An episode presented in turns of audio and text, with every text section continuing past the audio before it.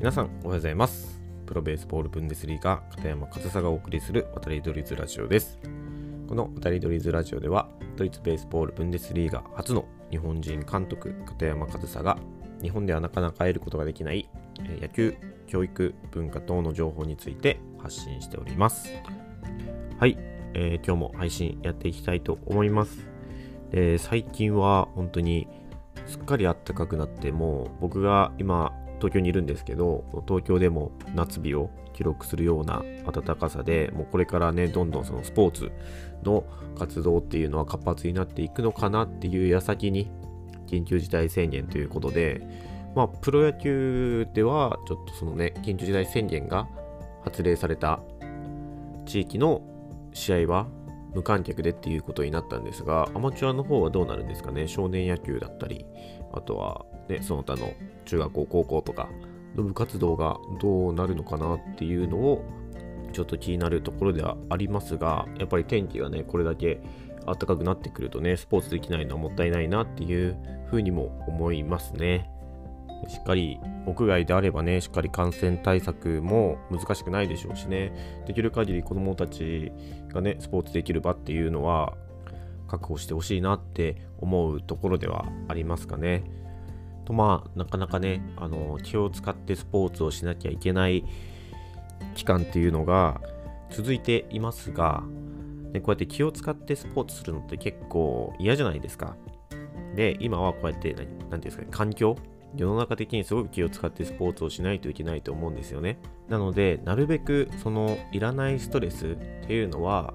なくしていった方がいいと思うんですけど、じゃあそのいらないストレスって何かなって考えた時に僕はその子供が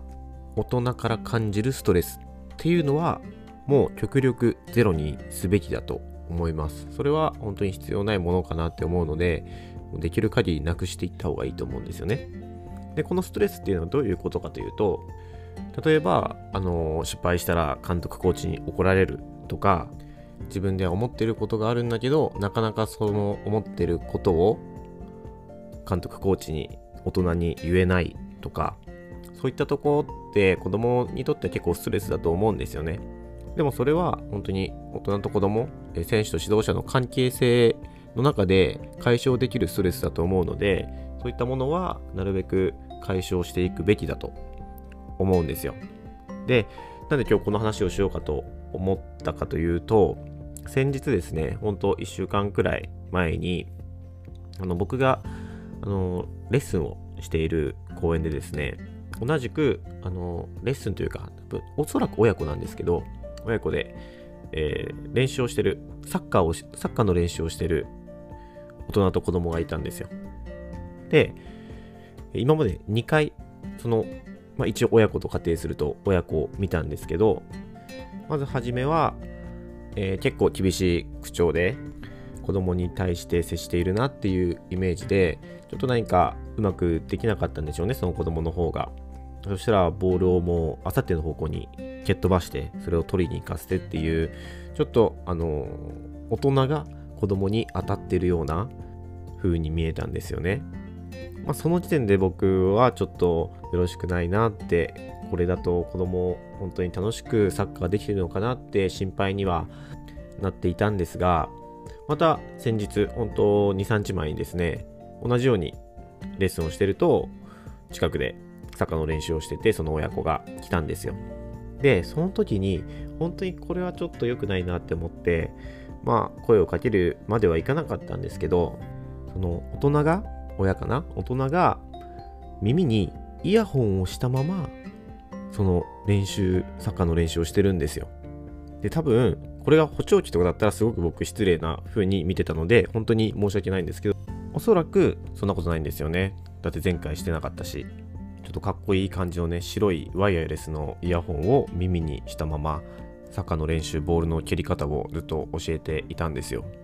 でまあこの大人はですね、前回もそうだったんですけど、結構一方的なんですよね。子供が何かその親に聞いてるとかじゃなくて、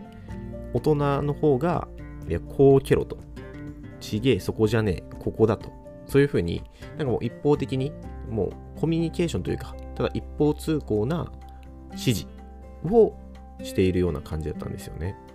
で今回見た時は耳にイヤホンをしてでポールが、まあ、それは意図せずだと思うんですよ違う方向に飛んでいって子供が取りに行ってる間に携帯を出して、まあ、ちょっと操作をしてっていうことをしていたので、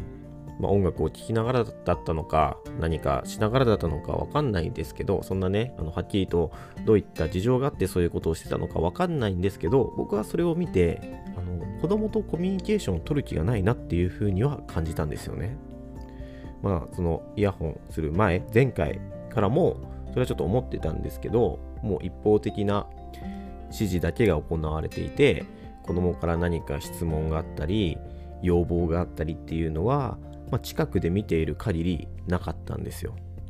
で、もう基本的にはダメだし、そうじゃないと違うということをひたすら子供の方は言われてですね。で、その2回目見た時は耳にはイヤホンがついていて、もう本当に子供と話す気はないんだろうなっていうふうに感じたんですよ。まあ本当に他人が見ただけなので、他人の僕が旗から見ただけなので、そこにどういった事情があるかわかんないんですけど、それで子供はどう思ってるのかなっていうふうに思ったり、まあ、やってる時は一生懸命やってるんですよ、その子も。あの、ボールをね、あの走って取りに行ったりとか、何度もキックの練習したりとか、まだ小学校低学年くらいだと思うんですけどね。なんで、それで良くてやってるのかなっても、うーんってちょっと僕から見たらあんまりいい風には映んないんですけど、まあ本当に他人が旗から見ただけなので、こうやってどうこう言うのもどうかなとも思うんですけど、いやでも、イヤホンつけたまま子供と接してましてや指導をするというのはやっぱり正しいやり方じゃないかなっていうふうには僕は思います。やっぱりそこにもコミュニケーションはあるべきですしその教える教えられるっていう立場であっても一方通行じゃダメだと思うんですよしっかり受け答えてかキャッチボールというかねそういったコミュニケーションっていうのはお互いが対等であやるべきものだと思うんですよ。なのでそれを考えると僕が目にした光景は決して正しいものではなかったなと。そしてそれをまあ憶測ですけど子供にとってはストレスになるんじゃないかなと。でもしそれに慣れてしまってそれすらストレスに感じないような子供になっちゃってるとそれはそれであの考えることを放棄したというかねもう言われたことをやればいいとで、これ、この言われたことが合ってる合ってないっていうとこまでやりやすい、僕にとっていい悪いみたいなところまで考えないと思うんですよ。それがそのコミュニケーションをおろそかにした末路だと思うんですよね。その大人とのコミュニケーションというストレスから解放されるためにもう考えることをやめるというかコミュニケーションを取ろうとすることをやめてただ言われたことに従うのみと。そうすることでストレスから自分を守るというかそういうことにつながるんじゃないかなって思う光景を見てしまったので今日こうやってその大人が与える子供へのストレスっていうのは極力なくした方がいいという話をさせていただきました。まあそもそもねその一方通行な指示で指導が成り立ってるって思うことがまず間違いなんですよ。だって今教えたことがその子にとっていいか悪いかなんてその子にしかわかんないんだからその子に聞かないとどうやりやすいやりにくいとかやりやすいかやりにくいかわかるかとか何かしらその子からのフィードバックをもらわないと指導って前に進まないんですよ。なんですけどそれをしないということは本当に自己満というかその大人がやりたいことをやっているだけ。ただそれだけ。指導とは言えないと思います。やっぱりね、その子供にはね、その大人に気を使ってスポーツなんてしてほしくないですし、やっぱりのびのびやってこそだと思うんですよ。のびのびやるものがスポーツだと思うので、ちょっとそういったお話しした残念な光景を見てしまったんですが、そういったね、大人がね、少しでも減っていくといいなっていうふうに僕は思います。はい、ということで今日はその大人から子供に対するいらないストレスはなくした方がいいという話をさせていただきました。コミュニケーションをね、取るだけでもそういったストレスなくなってくると思うので、やっぱりコミュニケーションは取らないといけないなと。一方通行なね、自己満な指導っていうのは、子供にとってもストレスになりますし、いい結果は望めないかなっていうふうに思ったという話でした。はい、えー、今日も最後までお聴きいただきありがとうございました。片山和沙でした。